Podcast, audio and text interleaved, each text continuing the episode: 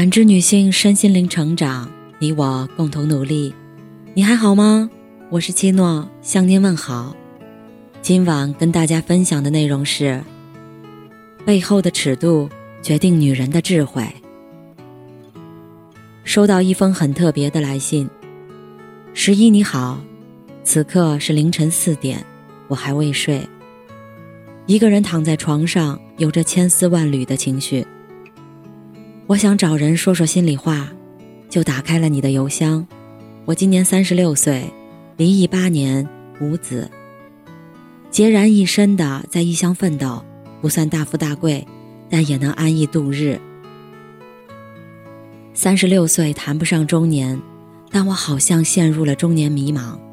我不知道人是否真能独自一人过一生，但能确定的是，我似乎做不到。我单身的八年，除了最初的三四年，体会到了一个人的洒脱与自在，但之后，我越来越寂寞了。这种寂寞，并非只是找个男人脱单就行了，更多的是，我感觉自己的情感没有出口与立足点。所谓孤独，不是一个人生活，而是你不懂别人，别人也不懂你；你不爱别人，别人也不爱你。你分享不到别人的喜怒哀乐，别人也分享不了你的喜怒哀乐。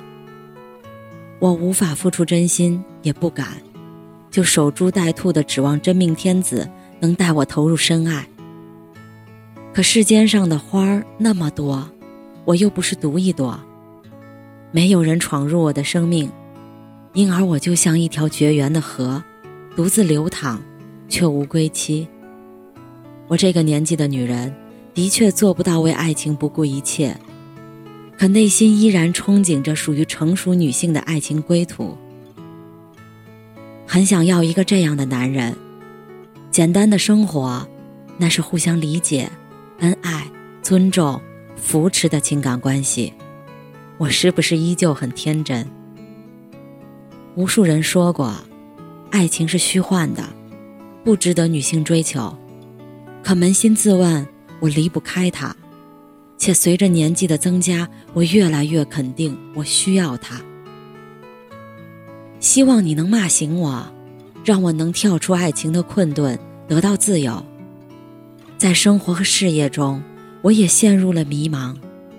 我不是一个善于心计的女人，虽然也知道心计必不可少，可人与人之间总是算计来算计去，我觉得非常力不从心。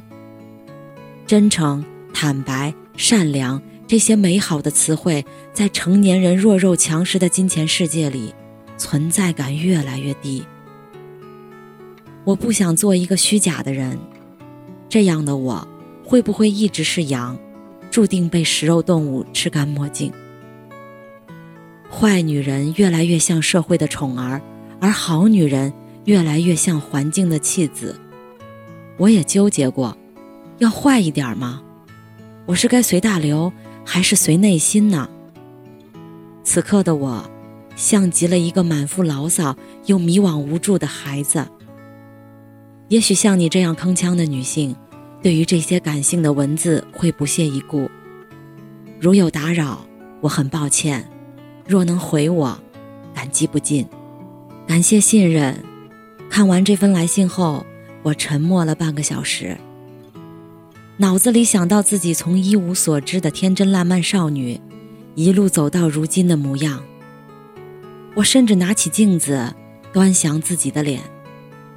没有少女们那满满的胶原蛋白，顾盼之间，神色也多了几分沉静。人果然是会变的。关乎心情的文字，难免显得感性。首先，我肯定你的心情。且不认为是无病呻吟。这年头，每个人说的话都能成为别人判断你段位的标准。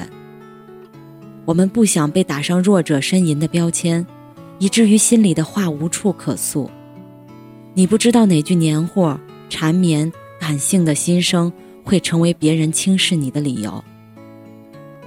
每个人都装得无坚不摧，如精英一样，聊天时、谈心时。脱口而出的强者金句，屡见不鲜。所以，你的来信令我沉默。你说的，真的是心里的话，而任何心里话都不应该以强弱去判断。我也想跟你聊聊天儿。是的，这年头爱情被剖析的面目全非，它真实残酷的一面被世人所熟悉。现实和功利的确是爱情的一个层面，但美好和温暖。同样是爱情的一个层面。一个向前看齐的商人，一样会为世间疾苦而怜悯落泪。功利和良知都是他，如同爱情，现实和美好也都有。我为什么要骂醒你？因为你对爱情有期待吗？那我们为什么不能对爱情有期待呢？我对长生不老还有期待呢。没有一个人不渴望真心实意的情感，一颗沸腾滚烫的心一定是因情的抚慰。你要情感有什么错呢？可情感是多面性的，有人真实，有人虚伪，也有真实的人独独对你虚伪，也有虚伪的人独独对谁真实。情感就是这种矛盾的东西，它又有什么错呢？我从来不会去扼杀一个女人对爱情的期待。一直以来，我否定的是无脑恋爱。爱情杀不死女人，但无脑的爱情却可以。一对陌生男女因为情投意合而在一起，相知相爱，携手共进，这本是极美的。爱情里有很多美丽的东西，可我们拿不完。有人能拿到两情相悦。但拿不到天长地久，能拿到携手共进，但拿不到相濡以沫；拿到鱼水之欢，又拿不到柴米油盐。正因为如此，我们开始有选择的爱，规避爱情的风险，务实的不求大圆满。一定会有与你十分匹配的恋人，可人海茫茫，世界之大，圈子却小，心又封闭。那个恋人能否遇见，是个造化问题。每次听到成熟聪明的女性从不迷恋爱情时，我就会失笑。能让一个成熟聪明的女人所迷恋的爱情，一定不会差的，值得尊敬与守护。情感虽然有现实因素，但心与心之间的碰撞，只谈现实是不够的。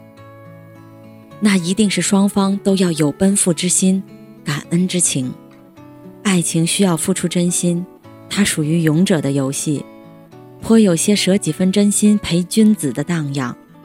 你说这是坏女人的世界，你不喜欢虚伪算计，虽然也知道他们的必要性，你遗憾真实、坦诚、善良这些高贵的品质渐行渐远。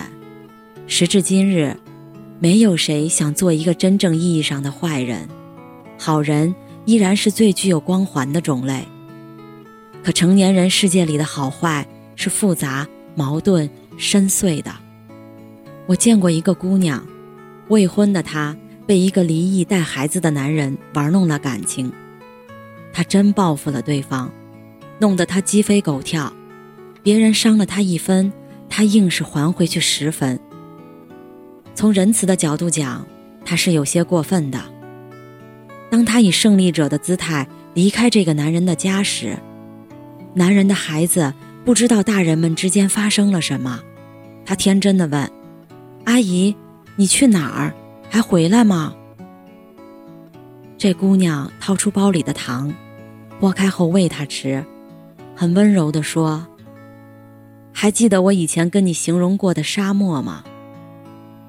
前些天我做了一个梦。”梦里的人告诉我一定要去沙漠，这一次我想去。阿姨会想你，以后吃饭不能调皮，不然绝对要打你屁股。等你长大后，如果阿姨还不算老，我们再一起去好不好？拉钩。这是件真事儿，我听到的时候，不知道为什么眼睛红了，心里酸酸的。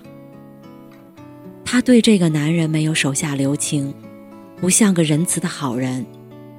但他对这个孩子，像每一个善良的女人一样，给予幼小生命足够的包容与厚爱。真实、坦诚、善良是非常好的品质，但在人间行走，我们很难从一而终地保持完美，少不了在特定的时期虚伪、算计、争夺。